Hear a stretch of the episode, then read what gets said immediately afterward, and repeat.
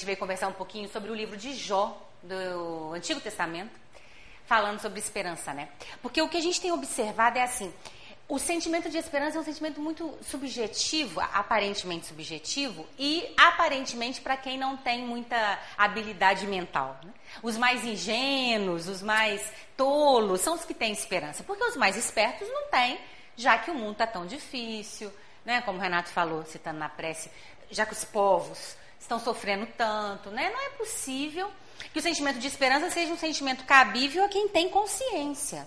Se você tem consciência, você fica mais duro, você fica mais esperto, né?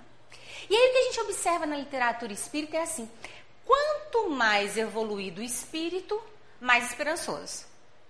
Quanto menos evoluído o espírito, mais pessimista. E aí a gente já viu onde é que a gente se enquadra, né? Na, nessa classificação aí. Por quê? Quanto mais evoluído o espírito, mais próximo de Deus. E quanto mais próximo de Deus, mais certezas mais clareza sobre o que vai acontecer, não é? Mas é, é lucidez sobre o quadro que se vê. Quanto mais afastado de Deus, menos lucidez, mais insegurança, mais torpor.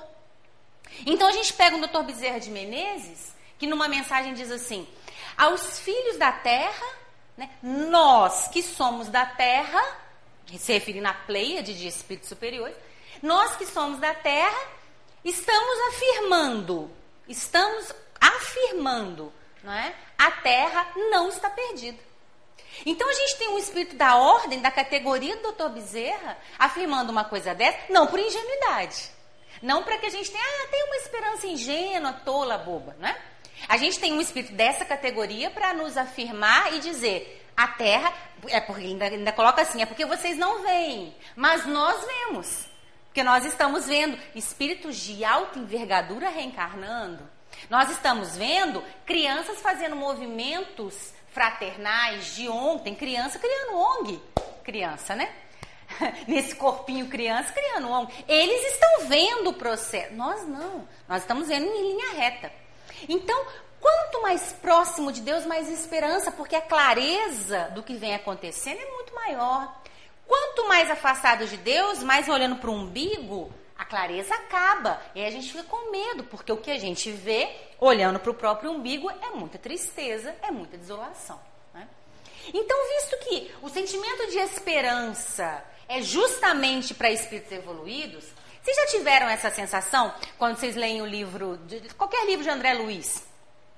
Aí o mentor vai acudir alguém. Aí você fala, não é possível que esse mentor vai, vai com essa calma, né? É, faz alguma coisa. O próprio André fala às vezes, né? Faz alguma coisa, você não vai fazer. O mentor, calma, né? Por quê? O mentor sabe, o mentor conhece aquele quadro, né? Tem uma palestra do Haroldo que eu achei muito interessante, que ele vai dizer assim, o, o planeta Terra não é o único planeta do sistema solar passando pela regeneração. É? Há milhares de planetas. Então, assim, os espíritos que cuidam de transição planetária, eles têm PHD em transição planetária, porque já fizeram várias transições e esse nosso é mais um. Então, um espírito dessa envergadura, um, um, um ministro do Cristo, não vai. Não vai se desesperar, não vai se angustiar, não vai entrar fazendo coisas aqui. Quando solta uma bomba, quando tem uma guerra, eles conhecem o processo, né? É, ainda brinca assim, Jesus não chama estagiários para trabalhar em momentos desses, são PHD, são espíritos que já têm experiência. A nossa experiência, ela ainda, ela é limitada porque ao reencarnarmos a gente perde o conhecimento que já tivemos, não é? Então, a gente já perdeu entes amados há milhares de anos que a gente vem perdendo seres amados. E ainda que, quando perdemos alguém pela desencarnação, né, aquele conhecimento ainda não nos alcança, porque está fechadinho, limitado, esquecido. Né? Mas vai chegar um tempo em que tudo isso que nós vivemos será uma herança. Nós teremos aquilo fixo em nós. Então a gente não vai mais entrar no desespero, na angústia, na falta de esperança, porque já conhecemos. Né? E é aí que entra a diferenciação entre fé e esperança. Lá no Evangelho segundo o Espiritismo, um espírito que se autodenomina Jorge, ele diz Jorge, um espírito protetor. Está no capítulo A Fé Transporta Montanhas. Ele dá esse título aqui, um subtítulo no capítulo. Ele diz assim: A fé, mãe da esperança e da caridade. Lá no Evangelho segundo o Espiritismo. O que, que o, o Espírito está querendo falar? Ele está querendo falar daquela carta de Paulo aos Coríntios, que a gente conhece bem, né? Ainda que eu tivesse a língua dos anjos e dos homens, sem caridade nada seria, não é? O Paulo termina essa carta dizendo assim: a fé a esperança e a caridade, mas a maior de todas, a caridade. Né? É assim que ele termina essa carta. Então, o Espírito Jorge, ao escrever lá no Evangelho segundo o Espiritismo, vai usar dessa expressão e vai dizer: a fé, mãe da esperança e da caridade. Se a fé é mãe, ela não é esperança. São dois sentimentos diferentes. Então vamos tentar ver o que, que a gente pode pensar nessa diferença, né? Fé, então, é crer é acreditar. Crer, acreditar. Só que no que eu compreendo. Então, por que, que é doutrina de fé raciocinada? A preocupação da doutrina espírita é fazer com que nós compreendamos. Porque uma vez que eu compreendo, eu acredito. E você não tira mais a minha fé. Não é? Então a gente tem aqui no livro A Gênese do Pentateuco Kardeciano, vocês vão observar que os últimos capítulos do livro A Gênese, a preocupação dos espíritos é explicar como é que Jesus fez os milagres. Né? Vocês já tiveram curiosidade de ler, mas lá explica como Jesus andou sobre as águas. Como? O que, que ele fez para andar sobre as águas? O que, que ele utilizou? Né? Como? Como Jesus. Obrigada. Como Jesus curou o cego? Como? O que, que ele fez? Que, que material que ele usou? Por quê? Por que, que os Espíritos dedicaram um capítulo, um trecho do, da, da Gênesis, do livro A Gênesis, para explicar? Para que nós compreendêssemos. Porque uma vez que eu compreendo, você não tira mais a minha fé. Então, se, uma vez que eu compreendo como Jesus curou o cego, se alguém chega para mim e diz assim, mas Jesus era só um profeta da sua época. Aí eu vou dizer, não era. Eu, não, eu tenho certeza que não era. Eu já compreendi, você não tira mais a minha fé. Não era, não. Né? Então, a fé, a gente crê e acredita no que nós compreendemos, a gente confia naquilo, aquilo faz um sentido para nós. Não é? Pode até fazer um sentido equivocado. Pode, né? Tem pessoas que acreditam e têm fé em coisas equivocadas, não é? é não vamos citar nome aqui, né? Mas há alguns é, presidentes de países né, que acreditam fielmente em uma teoria, têm fé naquilo, acreditam porque compreendem daquela forma. Vai chegar um momento que vão compreender de outra, né? Então, fé é no que eu compreendo, acredito no que eu compreendo. Mas a esperança tem um diferencial que é onde vai ser difícil para nós. O sentimento de esperança como o próprio nome diz, é esperar, aguardar. Agora vem um problema. O que eu não necessariamente compreendo. Agora é que ficou difícil para gente. Porque aguardar, esperar o que eu não necessariamente compreendo. Para nós que somos tão orgulhosos, Dizer que eu não entendo alguma coisa já, já me paralisa. Como eu não entendo? Como tem coisas que eu não compreendo? Nós já fomos à Lua.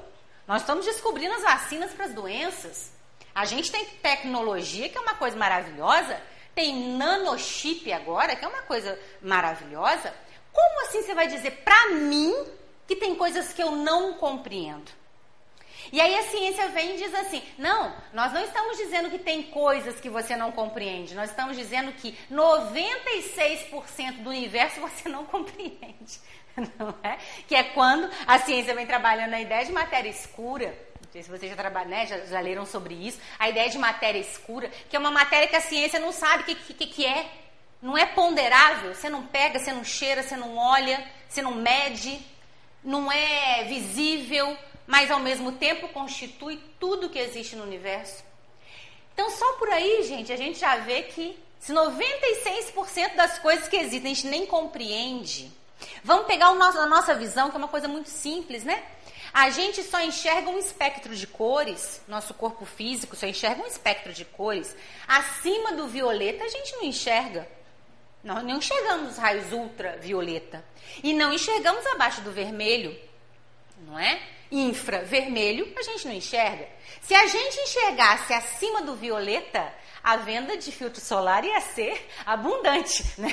Porque a gente ia ver os raios, ia morrer de medo deles e ia passar. Mas como a gente não é acostumado a não acreditar no que a gente vê, ah, isso é bobagem, né? Ah, não tem esse negócio de raio ultravioleta, não. Eu não enxergo.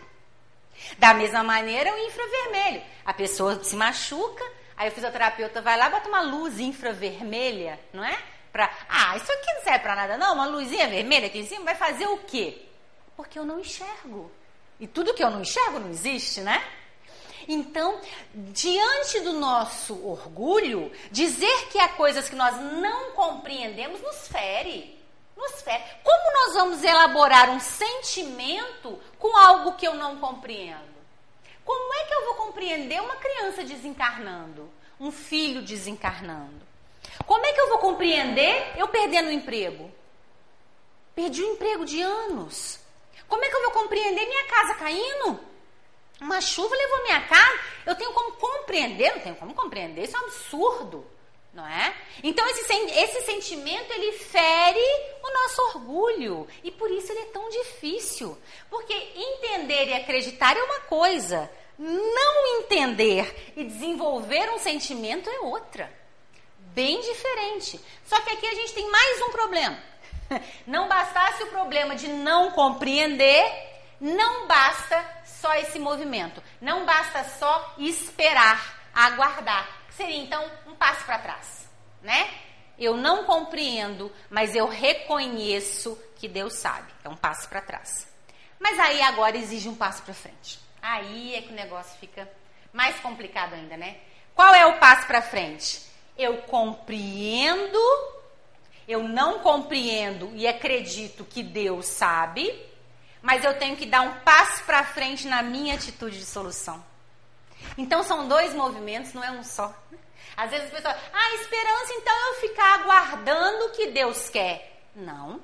Esperança é um passo para trás, reconhecendo que não entende, e um passo para frente na atuação. Porque eu não compreendo, gente, mas Deus sabe. Só que Deus é uma entidade, é um ser que eu trago tão mal resolvido dentro do meu coração, né? Dizer que é um pai que ama incondicionalmente, para minha cabeça é tão difícil, porque eu amo condicionalmente. Eu sou um ser que ama condicionalmente. Eu amo se. Se você me der, se você retribuir, se for possível, se eu tiver tempo. Né? Eu amo condicionalmente. Compreender um ser que me ama incondicionalmente com misericórdia pura, Criador de tudo que existe, inclusive de mim. Por isso, meu Pai, acreditar nisso aqui é doloroso para nós. A gente prefere eu que resolvo, eu que faço. Quem manda na minha vida sou eu. Então, esses dois movimentos que a esperança exige, dói. Dói reconhecer que não sabe, não sei. Por isso que às vezes, meus irmãos, é, através da doutrina espírita, que nos explica muita coisa para que possamos compreender, alguns companheiros se perdem, né? Ah, é, aconteceu essa tragédia porque na encarnação passada isso, né? Aquele menininho João Hélio, aquela vez, né? Ele foi arrastado pelo carro porque tinha sido. É, é, é dirigia biga, né? trabalhava lá com, a, com as bigas em Roma. Pode até ser, pode até ser. Só que isso não é compreensão. Ah, então já que ele era um soldado romano, então tá certo ele desencarnar daquela forma. A gente não vai trabalhar, não vai dizer isso para uma mãe e a mãe vai falar: "Ah, não, então tá certo, é isso mesmo, ele era um soldado romano, tá tudo bem, jamais". Isso não vai fazer sentido, não é? O sentimento de não compreensão faz com que a gente fique mais radical ainda. Porque aceitar, aceitar que não compreende, mas que Deus sabe, e atuar nesse sentimento é muito doloroso. A gente sofre. Exige de nós um condicionamento. Né? No livro é, Sexo e Destino, o irmão Félix vai perder uma das suas, uma das, dos espíritos que ele cuidava, né? O irmão Félix é responsável por espíritos de ex-suicidas, suicidas que nessa encarnação estavam tentando ter uma encarnação. E lá no mundo espiritual tem todo um trabalho para que eles não percam essa encarnação. Irmão Félix era responsável. Mas a moça desencarnou. Estava desencarnando, não é? Suicídio indireto, coitada. Ela até não se suicidou, não, mas foi indireto. Estava desencarnando. O André Luiz falou: o que a gente vai fazer? O irmão Félix fala: a gente vai rezar. Né? A gente vai rezar. Porque o irmão Félix, um espírito de alta envergadura moral, responsável por um grupo de pessoas, não era um espírito qualquer, quando percebe um, uma situação que ele não estava no programa, ele tinha preparado a encarnação daquela moça por 80 anos, gente. Ele, ele conhecia o programa de cabo a rabo, ele sabia tudo do programa. Só que nós temos o livre-arbítrio. Acontecem coisas. É?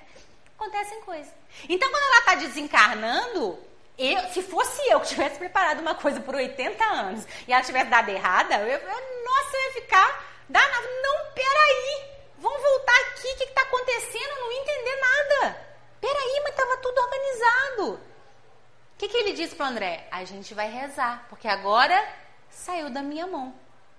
Eu organizei tudo, mas não estou acima de quem sabe tudo. Então agora eu vou rezar espíritos superiores, né? À medida que a gente vai crescendo espiritualmente, a gente começa a perceber isso, né? Deus, nosso Pai Criador, tem uma sabedoria, uma compreensão, uma ideia para a nossa vida que ultrapassa, escapa, redimensiona a nossa compreensão. Se eu fico agarrado aqui, sou eu que sei, quem manda sou eu, eu sofro.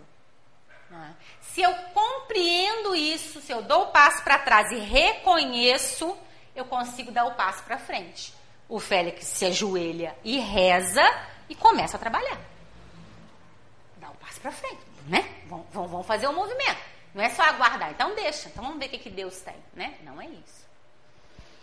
Tem uma, uma, uma mensagem na, no Evangelho segundo o Espiritismo, que vai dizer exatamente isso, né? Eu tenho com a minha prece, como mudar com a minha prece um acontecimento da minha vida? É a pergunta do Kardec, perdão, livro dos Espíritos. E aí os Espíritos respondem, olha, não, porque o desígnio é de Deus.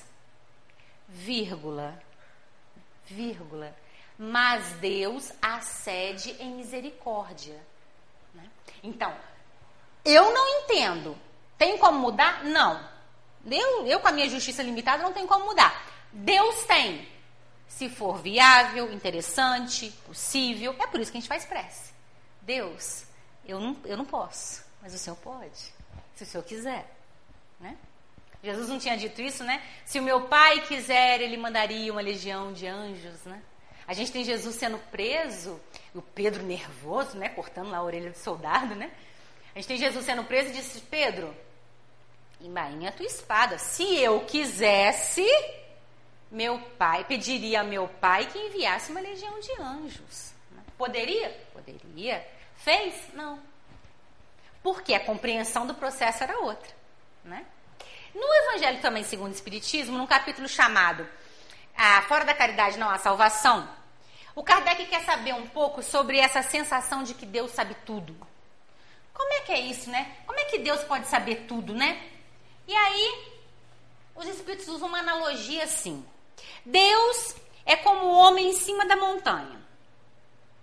Então a gente tem aqui um homem em cima da montanha. Vou fazer um Deus bem sorridente. E o homem é aquele que caminha no pé da montanha. Aqui estamos nós. Deus, como homem em cima da montanha, vê 360 graus. Tudo que acontece para frente, para trás, para um lado e para o outro. Nós, como homem no pé da montanha, enxergamos no máximo até 5 metros à frente e olhe lá. E olhe lá, né? Adiante do nosso nariz. E só enxergo para trás se eu olhar. Se eu não olhar, eu ainda não enxergo, né? Espírito não. Espírito não precisa olhar para trás, não, viu, gente? Porque espírito não tem trás e frente e lado, né? Então eles estão vendo 360 graus. Façamos ideia do que seja isso. Eu não. Eu só consigo enxergar para frente, para onde eu estou olhando, alguns metros e olhe lá, minha visão não alcança o horizonte. Se quiser olhar para trás, eu tenho que olhar, e se eu quiser olhar para o lado, eu tenho que olhar. O homem em cima da montanha, não. Ele consegue ver tudo. O homem em cima da montanha vê essa encarnação, a próxima, as próximas e as próximas. E as passadas, as passadas e as passadas. O homem em cima da montanha vê a minha criação.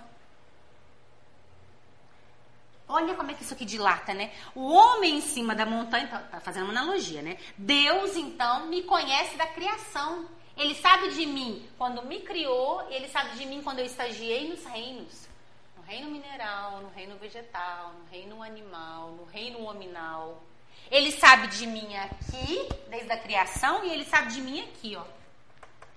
Quando eu serei espírito puro. Dilatou, né, gente? Ficou, ficou, ficou meio poderoso, né? Já que ele conhece aqui e aqui, mas eu não. Eu tô aqui numa encarnação de cerca de 80, 90 anos. O que eu sei é que a gente nasce, vive e morre. É o que eu sei. O que eu sei é que a gente trabalha, constrói família. É o que eu sei. Leio e aí compre... tento compreender alguma coisa do mundo espiritual. Mas a minha vida é essa aqui, ó. Eu não vejo nada pra cá e não sei de nada pra cá. Às vezes tem até alguns flashes pra cá, né? Algumas intuições, mas não sei. Ele sabe. Ele sabe desde o momento da criação. Então, meus amigos, o que os espíritos dizem é assim: Deus, como homem em cima da montanha que vê a sua vida, to perdão, toda, compreende ela toda, ele intervém. Então, olha, aqui tem um buraco. Que buraco é esse? Um buraco que eu caio, porque ele me conhece, há 40 encarnações, 50 encarnações. Tem 50 encarnações que eu traio. Eu traio. Esse é o meu, meu fraco. Eu não consigo ser leal. Eu não consigo ser leal a amigos, a família, a dinheiro. Eu não consigo ser leal. Eu traio. É um, esse, é, é, essa é uma dificuldade do meu espírito. Deus que me conhece sabe que eu já faço isso há muito tempo. Nessa encarnação, olha o buraco aqui. Que buraco é esse? Não sei, de repente uma tentação, de repente alguém vai me chamar atenção, de repente uma, um montante de dinheiro que eu vou crescer meu olho, de repente uma dificuldade financeira que vai fazer com que eu caia de novo. Na hora que eu tiver a dificuldade, eu vou querer fazer o que eu sempre faço. Tá aqui o buraco. Eu vejo? Não. Minha visão é limitada. Nem sei desse buraco. Ele sabe. O que, que ele faz? Ele intervém antes do buraco. Só que quando ele intervém, é porque ele já foi dando dicas para a gente sair fora do buraco. Então já deu um conselho, já tive um sonho, um amigo já me emprestou um livro, né? Deus já foi tentando, desvia aqui, desvia ali, chega mais para a direita, chega mais para a esquerda, e eu não fui dando atenção. Ele intervém. Porque ele sabe que eu vou cair no buraco. Essa é a minha dificuldade. E eu não tenho mais tempo de cair no buraco, gente. Não tenho mais tempo, porque já tem muitos séculos que eu estou caindo nesse buraco. Não dá para cair nesse mesmo buraco de novo. Ele intervém. E quando ele intervém, dói. Eu costumo brincar que a intervenção divina nesse momento, vocês já tiraram sangue? Sabe aquele garrote de tirar sangue? Aquilo dói, né? Aquilo dói mais do que a agulha. Eu acho que é uma intenção, acho que é intencional, né? A gente esquece da agulha. Eu costumo brincar que é assim, ele aperta o garrote. Se a gente não entendeu, ele aperta mais. E se a gente não entender, ele aperta mais. Aí a gente começa a gritar de dor né? Essa intervenção aqui, ela é divina e paternal. Eu não, eu não sei nada disso. Para mim isso é um absurdo, para mim isso é uma desgraça, para mim está acabando com a minha vida. Para Deus, que é nosso Pai, Ele está me tirando de uma situação. Então ele, ele vem e intervém. Eu entendo? Então aqui eu ia ter um problema financeiro seríssimo que ia me fazer cair no mesmo erro. Aí, aqui ele intervém e me deixa doente. Vou para o hospital. Com um mês internado. Meu Deus, mas eu ia, eu ia conseguir aquele emprego. Meu Deus, mas eu ia fechar aquela conta. Meu Deus, mas eu estava na véspera de viajar. Mas como assim? Eu vou ficar internado um mês? Eu entendo isso. Eu não. Não tem cabimento. Minha vida estava indo aqui, ó, na programação. Eu não entendo. Mas Deus entende. Então eu quero entender igual ele. Não tem jeito. Ele me conhece da criação até a minha situação pura, como é que eu vou compreender ele? Eu não tenho condições de compreender ele. Né? Nesse momento, não tenho condições de compreender. Quando me tornar espírito puro e crístico, como diz Jesus, né? Eu e meu Pai somos um, aí eu terei condições. Mas nesse momento aqui, não tem. Às vezes a gente quer que os espíritos nos expliquem, né? Me explica porque eu estou passando por isso. Como? Que eles vão explicar pra gente? É para não compreender mesmo, gente. Para desenvolver esse sentimento aqui. Senhor, eu não entendo. Mas eu aceito. Esse, isso aqui é doloroso para nós. Vocês já perceberam naqueles 12 passos de qualquer é, grupo de autoajuda, né? O primeiro passo é reconhecer tem uma força superior. Ou seja, reconhecer eu não posso sozinho. Eu não tenho condições, eu não sei. Quem sabe é outro ser, é um ser superior. Conhecer isso dói, e por isso que é o primeiro passo. Se não tem o primeiro passo, não tem os outros 11. Né? Bom, o homem em cima da montanha intervém. Normalmente não é gostoso, normalmente é doloroso, porque essa intervenção ela vem já com alguns avisos antes, mas a gente não escuta, então ele intervém. Mas aí eu insisto. Não vou ficar internado um mês é nada. Sou, sou daí minha alta, eu vou, eu vou terminar o que eu estava fazendo, eu vou lá fazer aquele emprego, eu vou lá pegar aquela conta, eu vou viajar, não vou ficar aqui é nada. Eu, eu tenho livre-arbítrio, eu posso. Não é? Aí quando a gente diz o garrote começa a apertar mais. Porque aí eu caio nesse buraco. De novo. E Deus não está aqui para perder filho, né? A gente não está aqui para perder encarnação. Eu costumo brincar que é assim. Vocês que são mães, né? Vocês são mães, o pai lá também sabe. Que mãe não gosta de ver filho tirar sangue, né? Não gosta de ver, não pode nem ver chegar perto de agulha, né? Hum, então manda o pai. Né? Leva você para tirar sangue que eu não aguento ver. Né? Mas se uma enfermeira chega para essa mãe com uma injeção desse tamanho e fala assim: se o seu filho não tomar essa injeção desse tamanho, em cinco minutos ele morre, o que a gente faz? A gente dá injeção, né? Não precisa nem ser enfermeira, não, né? A gente tira da mão dela e dá com tranquilidade. E a criança pode chorar, espernear, gritar, gritar, mãe. Você vai lá e dá, porque você sabe. A criança não sabe. Como é que a criança vai entender o que é aquilo? Sem condições. Mas você que é mãe e sabe o que é perder um filho, não vai perder. Não vai perder. Vai atuar. E o filho pode gritar, espernear e chorar. Você está fazendo o melhor. Vai fazer. Né? Essa é a nossa situação espiritual. Deus que nos conhece e sabe, intervém. Nós sofremos muito na intervenção porque não temos desenvolvido o sentimento de crer, acreditar no que eu não compreendo. Não entendi. Tinha conseguido juntar meu dinheirinho para comprar a casa. Quando eu fui comprar a casa, a filha engravida, eu tenho que gastar o dinheiro com a filha. Né? Não entendi.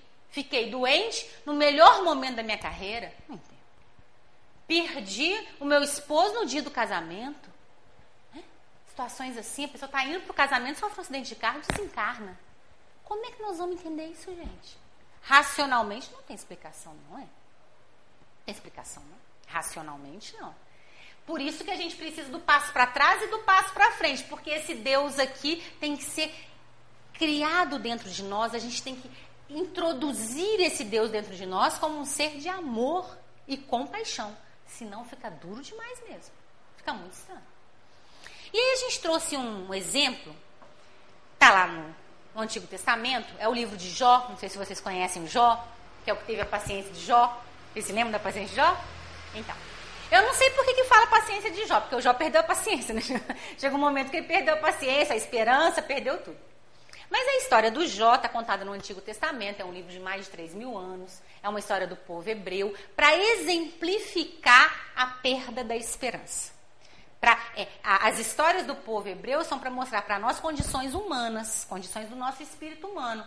Perda de esperança, ganância, inveja, né? Tá tudo aqui no Antigo Testamento em forma de poesia, em forma de história, para dizer para nós das nossas condições humanas. E o livro de Jó, quem tiver Bíblia em casa, eu convido a ler, que é um livro muito bonito, é um livro de poesia, né? É um livro muito interessante. A história do Jó é assim. O Jó era um homem muito caridoso, era um homem muito bom. A época de Jesus, né, para os hebreus, era um homem próspero. Porque um homem próspero não é só que tinha dinheiro, não. Ele tinha coisas, ele tinha terras, animais, servos, com muita abundância. Ele tinha nove filhos. A época do Cristo isso era bom, viu? isso era muito bom, isso era uma pessoa próspera, né? Eram sete homens, quer dizer, eram sete varões, eram homens. E isso era bom porque quanto mais homens você tinha, mais importante você era na sociedade, né? Filhas mulheres não davam muito crédito, não. Então ele tinha sete varões, né? Eram nove filhos, mas sete eram homens. Ele tinha uma família muito unida. Ele ia ao templo, fazia suas oferendas, levava os animais, sacrificava os animais, ia com os filhos ao templo, ensinava essa, essa, religiosidade aos filhos. Então era um homem íntegro, era um homem bom e era um homem muito respeitado na sua região. Era um senhor, né? era, um, era um patriarca. E aí, um certo dia, Iavé, o Deus hebreu, estava recebendo no céu para conversar, porque o Yahvé é um Deus muito próximo, é um Deus muito participativo da vida das pessoas. Ele estava recebendo no céu para conversar, quem quisesse lá conversar com ele, né? as entidades espirituais, se quisesse lá conversar com ele. Nós estamos aqui falando de uma história do povo hebreu de mais de 3 mil anos atrás. No povo hebreu, a ideia de diabo existe. Né? Então, claro que na história vai entrar um diabo. Nós sabemos pela doutrina espírita que não existe essa entidade, não existe essa categoria, né? Existem seres em sofrimento, mas que não existe o diabo, mas na história existe. Então a gente está contando como é a história, né? E a Vé então estava recebendo no céu para conversar e o diabo foi conversar com Deus. E aí Deus falou assim para o diabo: Conhece meu filho Jó? Que homem bom, honesto, íntegro. Aí o diabo: Conheço, mas também cheio de dinheiro. Até eu, né? Ia ser tão bom assim, né? E aí Deus pensa um pouco e fala assim: tá bem, pode tirar-lhe o dinheiro, mas não encosta nele. Olha que bacana. Essa é uma história de 3 mil anos atrás do povo hebreu que vai dizer assim: tá bem, ele passa pela prova. Ele passa pela prova, mas quem manda na prova sou eu. Tá bem, tira o dinheiro, mas não encosta. Tem um, tem um limite, prova tem limite. Quem dá o limite da prova? Deus. Deus. Você vai sofrer um acidente, mas não vai desencarnar. Não desencarna. Cai uma viga de 20 quilos na sua cabeça. Não é para desencarnar, não desencarna. É para desencarnar, tropeçou, caiu, desencarnou. Não é assim? Você tá dentro. Eu me lembro uma vez, não sei se vocês vão se lembrar, de uma reportagem de um senhor que estava do lado no avião, um avião cheio, alguém deixou uma bomba, não sei se lembram disso, no banco do lado dele. Ele estava sentado e tinha uma bomba, ele não sabia, era uma mala. O avião decolou, lá em cima a bomba explodiu. Então o senhor que estava no banco do lado e apenas ele foi ejetado do avião. O resto do pessoal ficou ali na turbulência, na confusão que deu, mas o, o piloto conseguiu pousar. Apenas uma pessoa foi ejetada do avião por causa da bomba, para desencarnar dessa forma, sendo ejetada de um avião. E o avião pousou e mais ninguém se machucou. Quem manda na prova é Deus. Então, quem está mandando no dia pode tirar o dinheiro dele, pode passar pela prova da miséria, mas o resto não passa, não, porque eu não deixo. Lá. Está, está condicionado. Né? O diabo então vem e tira tudo que o Jó tem. Os animais são mortos numa enchente. Um incêndio acaba com toda a plantação do Jó. Esse um raio cai na casa de um dos filhos, onde todos os filhos estavam reunidos numa festa, e mata os nove filhos de uma vez só. Matou os nove filhos, os netos, os genros, as noras, morreu todo mundo. Os servos foram queimados no incêndio, afogados na enchente. O Jó perdeu é tudo. O Jó ficou com a roupa do corpo com a esposa. Só a esposa. Ele, a esposa e a roupa do corpo. Mais nada. Filhos, família, servos, nada. Nada, nada, nada, nada. Acabou a plantação, acabou a terra, acabou tudo. Jó, nesse momento, se ajoelhou no chão e disse assim: Senhor, tudo que eu tinha, o Senhor que me deu. Tudo que eu tinha, o Senhor que me deu. O Senhor me deu, o Senhor tomou de volta. Essa foi a prece do Jó. Bonito, né? É a paciência de Jó. Tudo. Eu não entendo, não. Por que, que o senhor tirou minha família, meus servos, meu gado? Eu não, eu não entendo. Mas, olha lá, olha o movimento, ó. Mas o Senhor me deu, o Senhor pegou de volta. Tá bem. Pois muito bem. Passado um tempo, Yahvé estava recebendo no céu para conversar. O diabo chegou lá e falou: Viu meu filho Jó? Você tirou tudo que ele tinha e ele continuou fiel, íntegro, temente. Né? Aí o diabo diz assim: Também, cheio de saúde, queria ver se fosse doente. Né? É diabo, né, gente? Então, então vai tumultuar a vida, né? Deus pensa um pouco e diz assim: tá bem, pode adoecer-lhe, mas não o mate. Olha lá, ó. Tá bem. Ele passa pela prova da doença, mas não o resto não passa, não. Não morre, porque nossas provas estão condicionadas à limitação divina. Nem um décimo a mais, nem um décimo a menos. São condicionados. Perdão, um décimo a menos pode, por misericórdia. Mas a mais, jamais. Né? Tá bem, ele pode adoecer, mas não mata. Foi muito bem. O Jó, então, que tinha perdido tudo, é tomado por uma doença terrível. Abrem feridas purulentas, mal cheirosas, que coçavam né? no corpo todo. O Jó não podia sentar, o Jó não podia deitar, o Jó não podia ficar em pé porque tudo doía, tudo machucava. Ele não podia botar roupa porque aquilo coçava, pinicava. Então ele, ele usava um fraldão mais ou menos assim, né? A ferida abriu na garganta toda, ele não podia beber água, ele não podia se alimentar. Tava pele e osso, mal cheiroso, só tinha um caco de telha para ficar se coçando, aquela coisa horrorosa. A esposa foi embora esposa não aguentou ver aquela situação, abandonou ele. Então ele estava abandonado, doente, faminto, sedento e nem se matar podia. Não tinha como se matar. Como é que vai se matar? Só conseguia, não tinha força só para se coçar. Aí o Jó não falou nada. Aí o Jó não se ajoelhou. Agora foi difícil. Agora essa intervenção aqui foi muito dolorosa. Aí o Jó perdeu a esperança. Antes ele tinha conseguido. Agora, agora doeu demais. Doeu por quê? Ele não entendeu. Ele não entendeu. Como é que eu vou entender? Eu nunca fiz nada de errado, nunca matei, nunca roubei. Era temente a Deus, fazia os meus sacrifícios. Não estou entendendo. Aí, aí já está demais, né?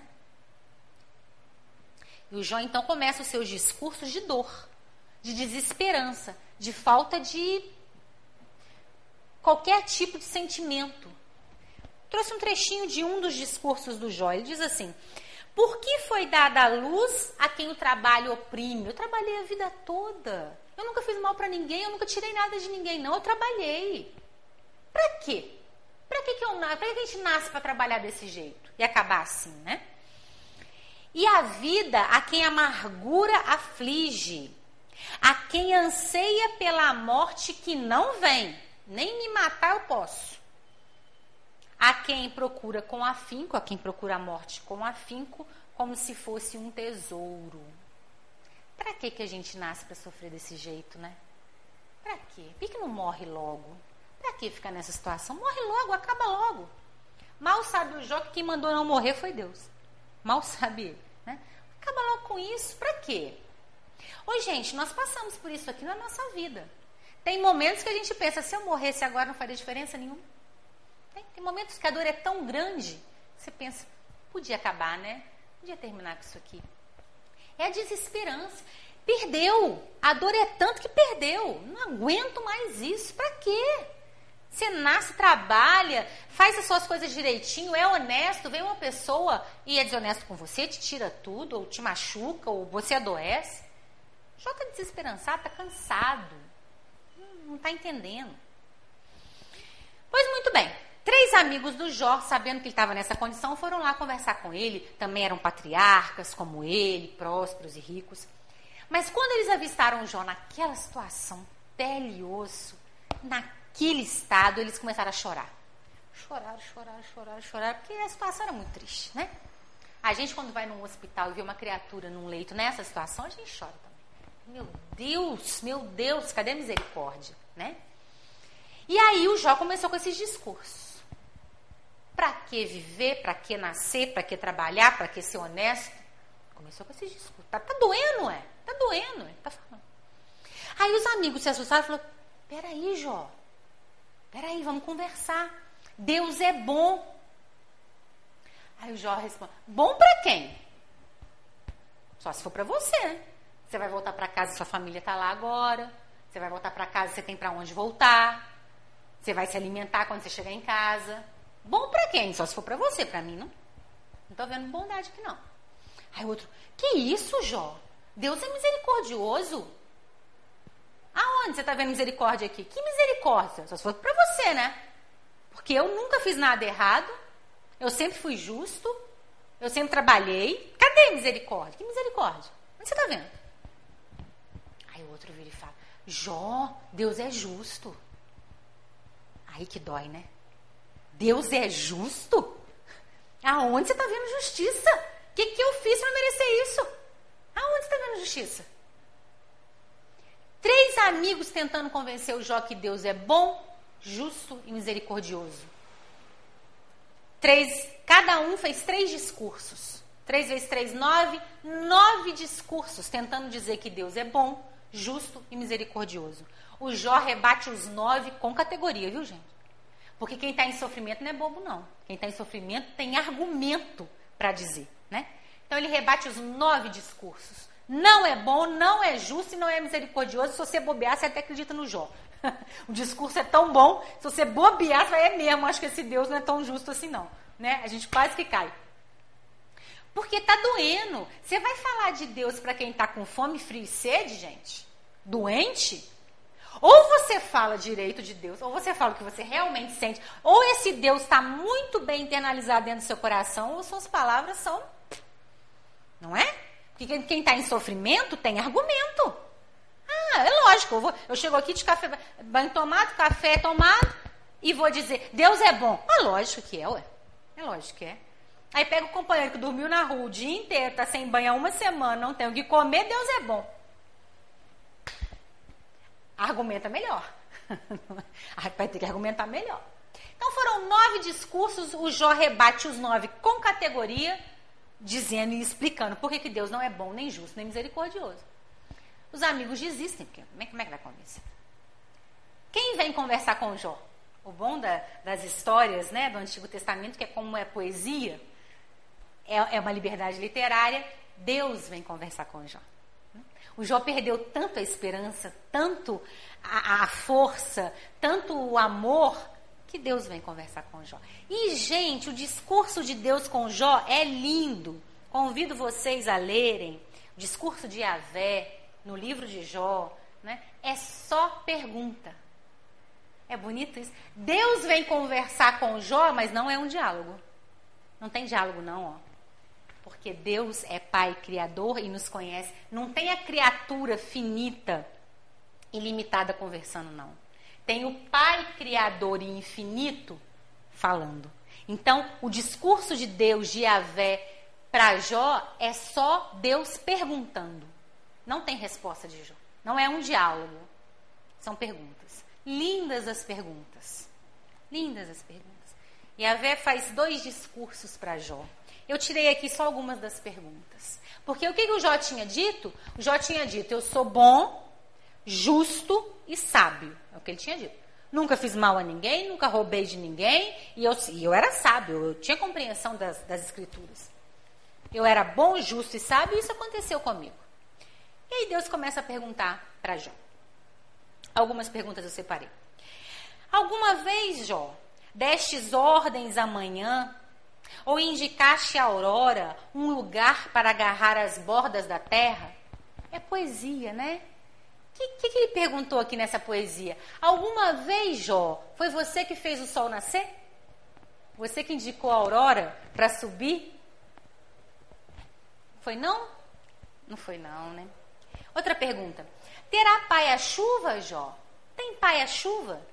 Quem gera as gotas de orvalho? Quem?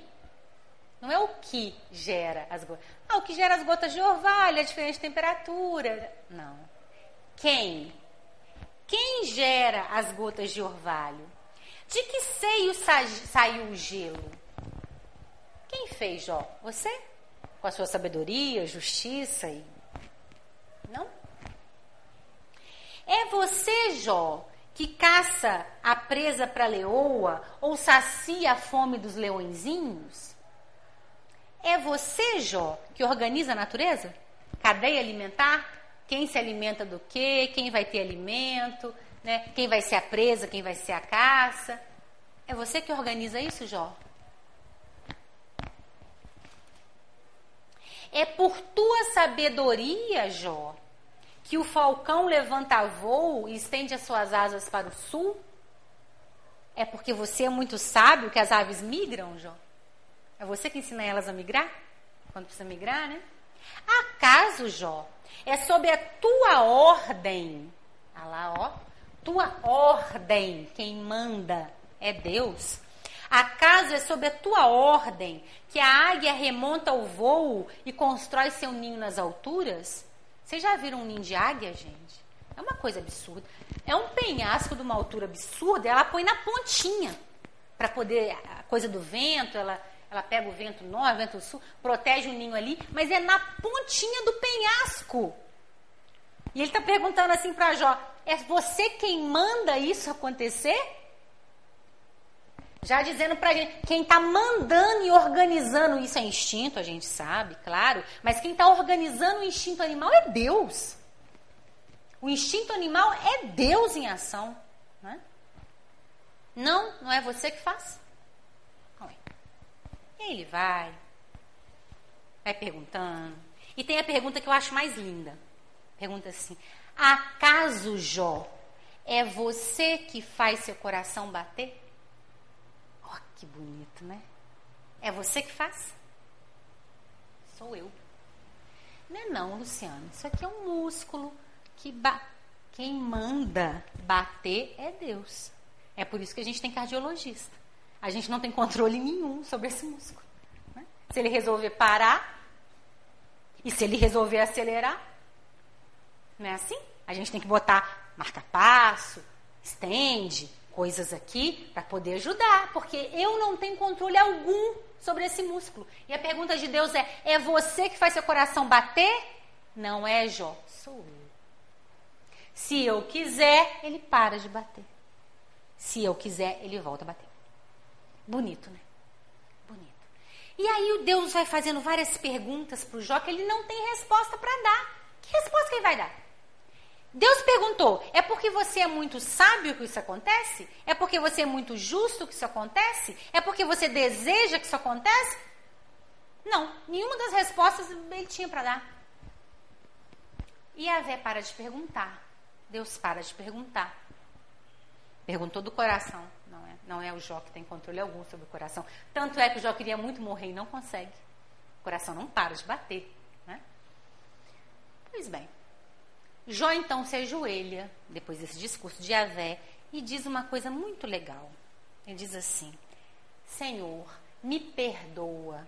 Eu falei de coisas que eu não entendia. Perdoa, meu Deus. Eu achava que eu sabia, mas eu não sabia, sabia não. Você, como é que eu vou saber? Só me perdoa. Eu falei de coisas que eu não entendia. Achei que eu era tão justo, achei que eu era tão bom me perdoa. Eu te conhecia só de ouvir. Ah lá. Eu não tinha o seu internalizado, não. Eu não sabia que era Deus, não. Eu ouvia falar. Então eu ia lá no templo, fazia minha oferenda. Mas eu te conhecia só de ouvir. Mas agora meus olhos te veem. E por isso retrato-me mas agora meus olhos te veem. É claro que Jó não está falando, porque agora eu estou te vendo fisicamente, porque isso aqui é uma poesia, isso aqui é uma história, não está não tá dizendo que Deus se presentificou, né? Então, quando ele diz agora meus olhos te veem, agora eu entendi, agora eu internalizei, agora eu não compreendo o motivo. O motivo eu não compreendo. E não vai compreender, porque Deus não vai contar que foi o diabo que foi lá, né? Eu não compreendo o motivo, mas eu tenho agora o Senhor internalizado. Não é mais só de ouvir falar. Primeira pergunta do livro dos Espíritos, que é Deus soberanamente justo e bom. Se isso não entrar no meu coração, eu até sei. Ouvi falar que a primeira pergunta do livro dos Espíritos é essa. E a resposta é essa. soberanamente justo e bom. Se isso não entrar. Soberanamente, gente, não é pouquinho, não é mais ou menos, não é. É soberanamente. Não tem mais bom que ele. Não. Construção ruim, né? Não tem melhor que ele. Não tem melhor que ele. Ah, mas está escrito lá no livro, até eu já ouvi falar, mas ah, na hora que aperta aqui, eu já não sei mais não. Aí já me confunde o negócio, né? Esse é o sentimento de esperança, né? Eu não vou compreender a situação. Não, mas se me explicar direitinho, eu até acreditava. Então você vai sofrer, porque não vai ter explicação direitinho. Não vai ter. Ou se tiver, não, Luciana, é porque você na outra encarnação fez isso e isso, então. Não vai alcançar meu coração, não, gente. Por que, que eu vou responder? Eu vou dizer assim, tá, mas isso foi na outra, uai. E agora? Agora eu não estou fazendo isso? Não é assim? Seria assim? Então não é uma compreensão racional, vai ser uma falta de compreensão. Uma vez eu, eu, eu ouvi uma pessoa dizendo isso, né? É, meu pai desencarnou numa situação difícil, numa doença muito difícil, e ficam me dizendo que é porque na outra vida ele foi ruim ou mal ou fez isso para alguém. De que me importa? Nessa vida era meu pai, que eu amava e que era muito justo e que era muito bom. Ou seja, não consolou aquela criatura imaginar que o pai tinha sido alguma coisa, não importa, o que tinha sido não importa, não é? Então não é essa compreensão que vai nos, vai, vai nos desenvolver o sentimento de esperança. Não vai mesmo. Ah, na outra vida. É o edifício Joelma, vocês se lembram do edifício Joelma, lá em São Paulo, quando pegou fogo, né? Matou muitas pessoas, né? Aquela comoção. E aí uma mãe desesperada, que tinha perdido a filha naquele, naquele incêndio, foi conversar com o Chico, e o Chico conhecia os motivos, porque as pessoas tinham sido, né, porque desencarnaram ali.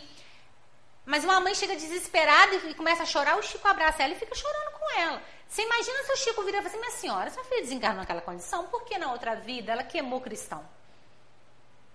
A mãe não quer saber, da, a mãe está falando da filha, de agora que desencarnou. Então não é uma compreensão aqui, não, não é isso que vai nos alcançar. Imagina se o Chico começa ali a destrinchar o que, que a filha dela tinha sido na outra. Não, chorou junto, ficou os dois chorando até a mãe conseguir se acalmar, ué. Não é assim? Então, não é entender. Ah, se eu entender, então eu creio. Desiste. Não é isso. É não entender, não compreender, porque eu não sei, minha visão é limitada, não sei mas aí eu dou. Eu não entendo, mas Deus entende. E agora eu passo. Então vamos fazer. Entenda? Então vamos fazer. Eu sei que Deus sabe, eu não sei. Então vamos fazer. Né? Por isso esse sentimento é tão doloroso, difícil de ser cultivado. Dois movimentos muito difíceis. Aceitar que não sabemos. Não entender. Não, eu sei sim, Luciana. Eu li todos os livros da doutrina espírita. Eu conheço as perguntas do livro dos espíritos de cor. Que coisa maravilhosa. Não sabe. não sabemos. Né? Nós não sabemos.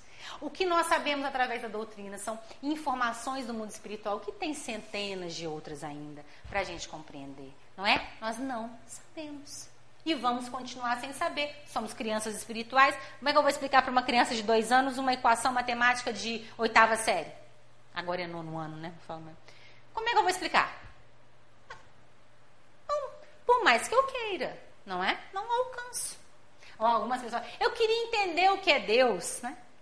Olha, se for por aí vai sofrer. Entender não vai. Entender não. Por isso que o sentimento tem que ser de internalização de pai. Não é à toa que Jesus fala pai. Internalizar um pai soberanamente justo e bom. Já nos basta.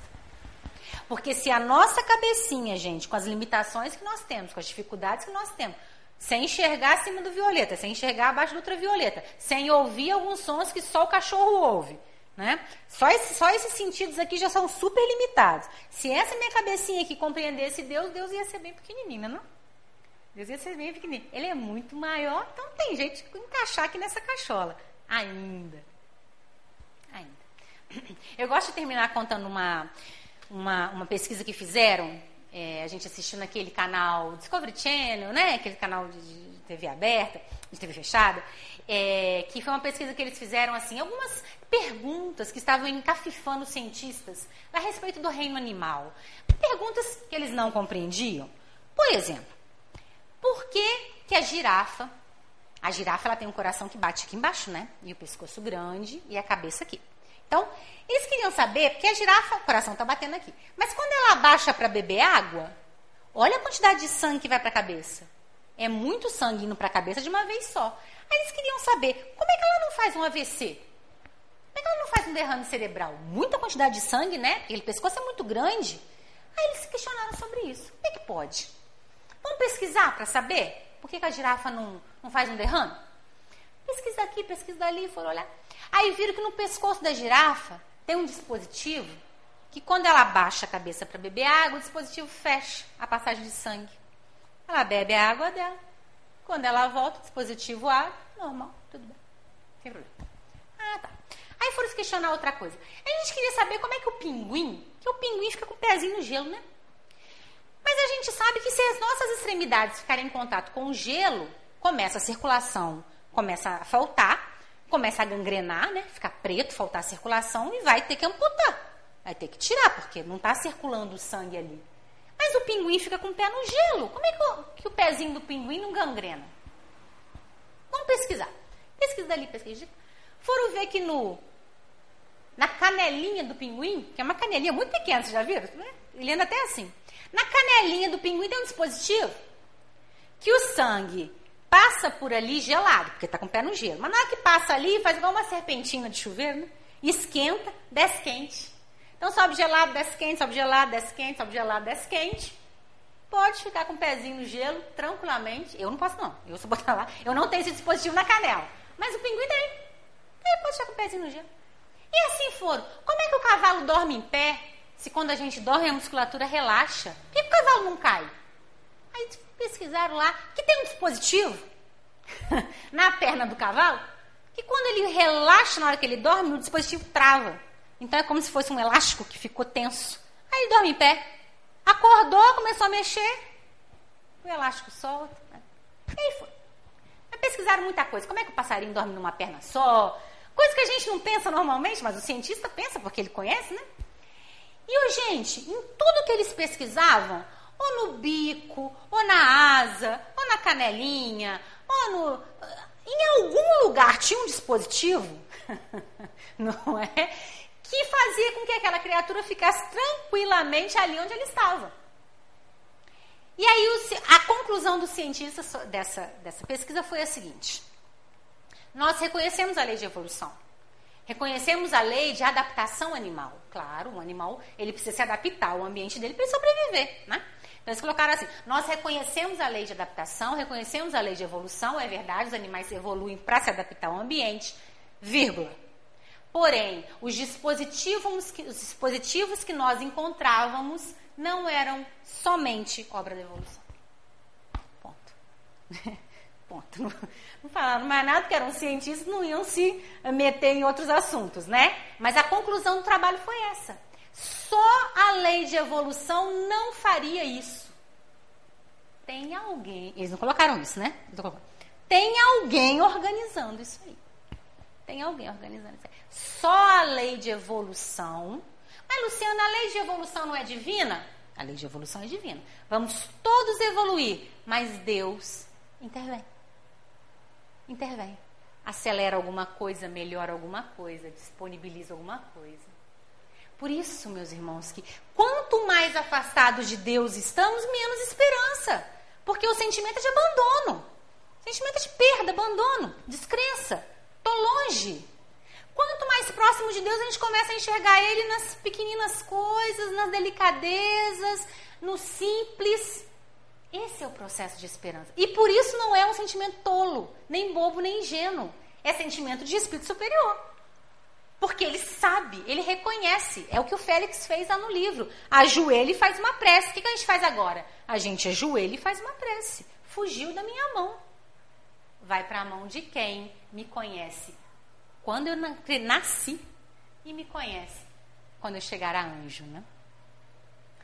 Bom, meus amigos, a nossa ideia então hoje era trazer esse sentimento, né? Tão difícil para nós, mas que a gente consegue, né? É, é, um trabalho, ele é trabalhoso, é um sentimento que dá trabalho, é persistência. A fé é um pouquinho mais clara para nós, mas a esperança, esses dois passos da esperança ainda é muito doloroso, né?